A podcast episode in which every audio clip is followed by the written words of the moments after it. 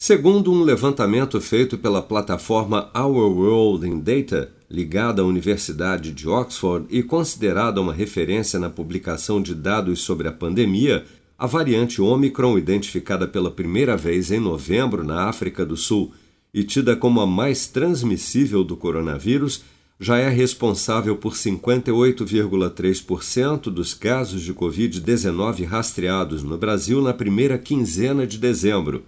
de acordo com a plataforma, o mundo também registrou um novo recorde de casos de Covid-19, com quase 2 milhões 600 mil novas infecções registradas em apenas 24 horas nesta quarta-feira.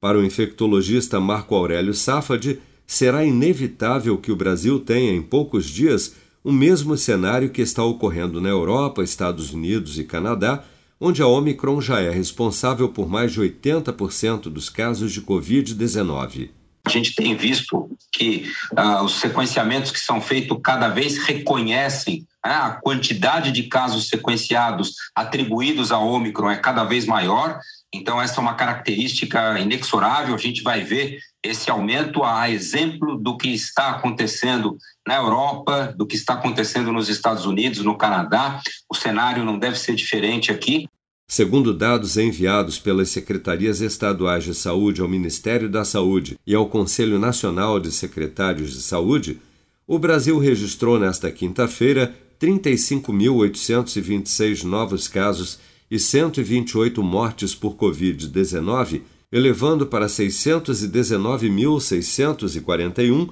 o total de óbitos relacionados à doença desde o início da pandemia no país.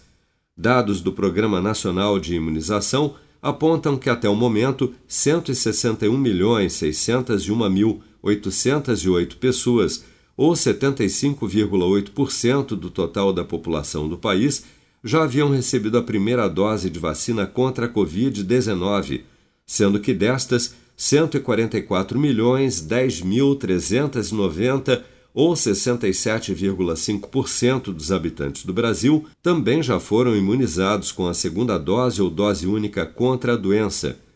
28.711.937 pessoas, ou 13,5% da população, já receberam a terceira dose ou dose de reforço